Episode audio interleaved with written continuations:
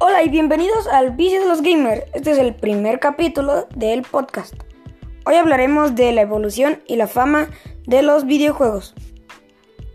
Bueno, empecemos con Minecraft. Es un juego para todas las plataformas exceptuando PlayStation 4 y 5.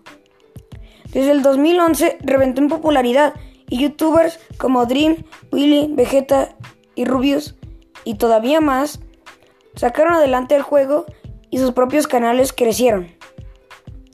También series como Karmaland, Calvaland, la reciente serie Piratas y la más reciente Tortillaland eh, ayudaron aún más en su popularidad.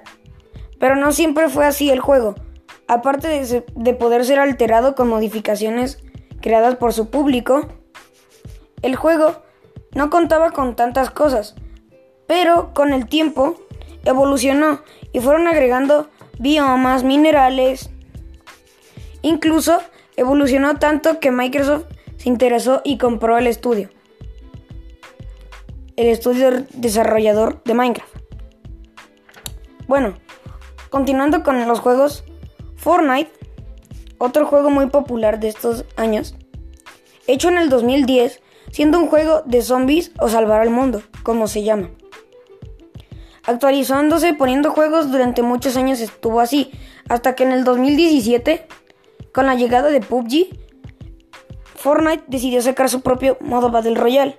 Se enfrentó a una demanda frente a PUBG, pero ya que los fundamentos de PUBG eran que no podía copiar el modo Battle Royale, la, la demanda no llegó a ningún, a ningún lado.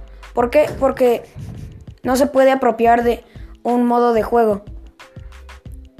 Bueno, después de eso, cada tres meses Fortnite acostumbra actualizar su juego llamándolo nueva temporada. Así realizando cambios en el mapa, historia y personajes. Fortnite también inventó el pase de batalla y hoy en día es uno de los juegos más jugados en todo el mundo. Bueno, gracias por escuchar este primer podcast y nos vemos en el segundo episodio. Adiós.